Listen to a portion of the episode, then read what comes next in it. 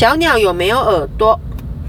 我们人类或者是猫狗身上都有耳朵，可是，一眼就可以发现哦。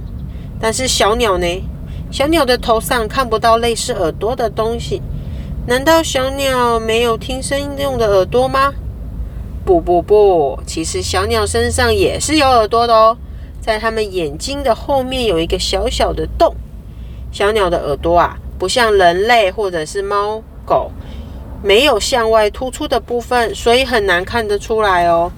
没有突出的部分，所以在天空中飞的时候也不会被耳朵影响。通常小鸟耳朵的这个洞洞啊，会被羽毛盖住，所以不容易发现。